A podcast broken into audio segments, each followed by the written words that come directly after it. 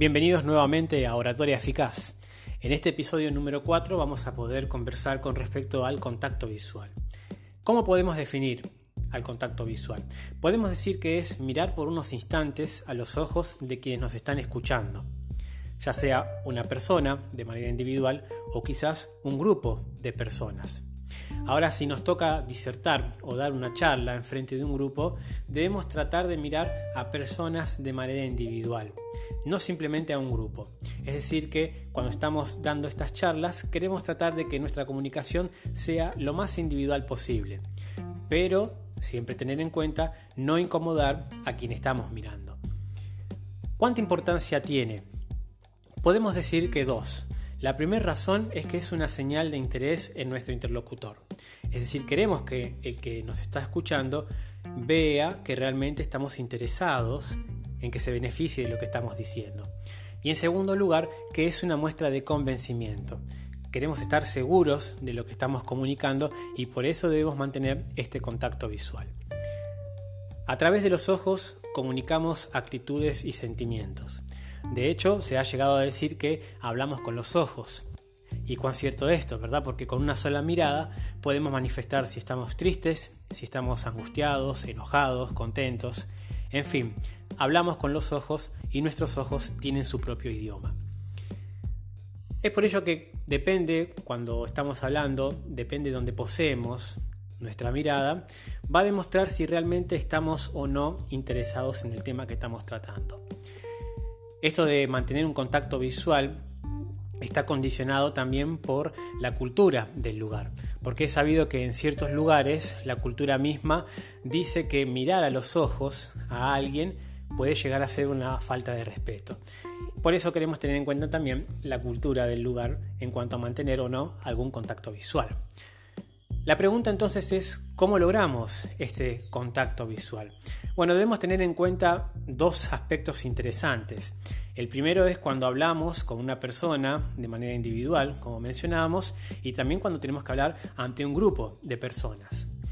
Entonces, cuando hablamos con una persona de forma individual, debemos tratar de establecer el contacto visual para determinar si lo que estamos diciendo está causando algún efecto en nuestro oyente un efecto positivo o un efecto negativo, o si también está comprendiendo el asunto del cual estamos tratando.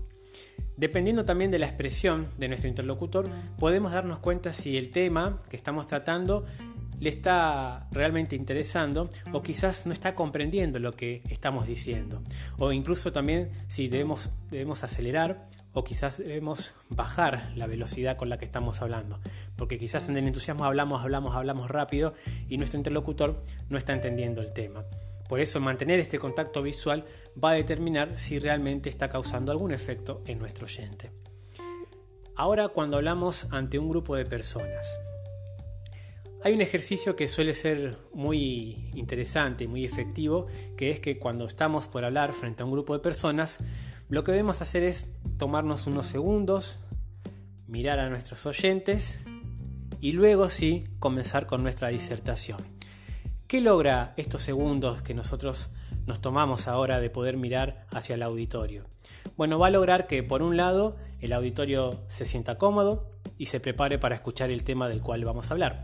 Y por otro lado, también nos da a nosotros la oportunidad de asimilar en la situación en la que estamos, que es justamente hablar en frente de un grupo. Así que va a lograr que también nos tranquilicemos nosotros. Una vez entonces que comenzamos con nuestra disertación, tratemos de mirar a nuestro auditorio y si es posible a personas de manera individual.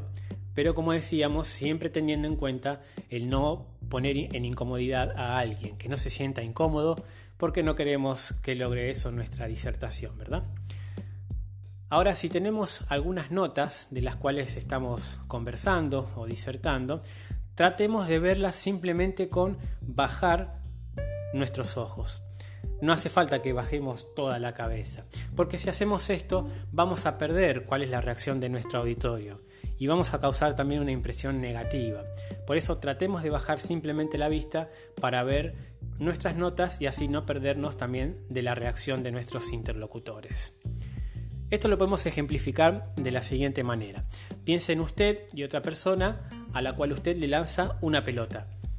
Seguramente va a fijarse si la persona atrapa esa pelota. Bueno, de la misma manera cuando estamos disertando es como que nosotros lanzamos palabras, ¿no? Pero a la vez también debemos fijarnos si la persona está captando esas ideas, ¿no? Así que podemos decir que el mantener contacto visual va a asegurarnos de que la persona está captando o atrapando esas ideas que nosotros estamos lanzando.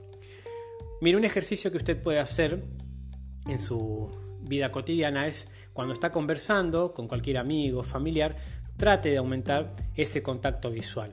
Pero recordemos, sin incomodar a alguien, ¿verdad? Queremos que nuestro contacto visual sea lo más natural posible, pero que no llegue a incomodar a alguien. Entonces, repasando, ¿cuáles son las ideas claves de las que hemos podido conversar hoy? En primer lugar, podemos decir que si mantenemos el contacto visual, logramos demostrar interés en los oyentes y nuestra convicción también.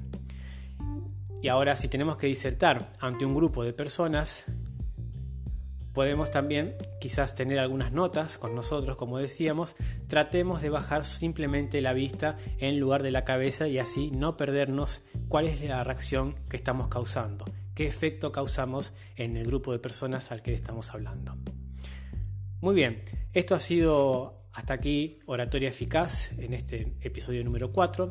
Si te interesó puedes seguir escuchándome en futuros episodios que seguiré subiendo y también puedes seguirme en mi canal de YouTube Oratoria Eficaz, donde subo de manera resumida videos tratando estos mismos asuntos.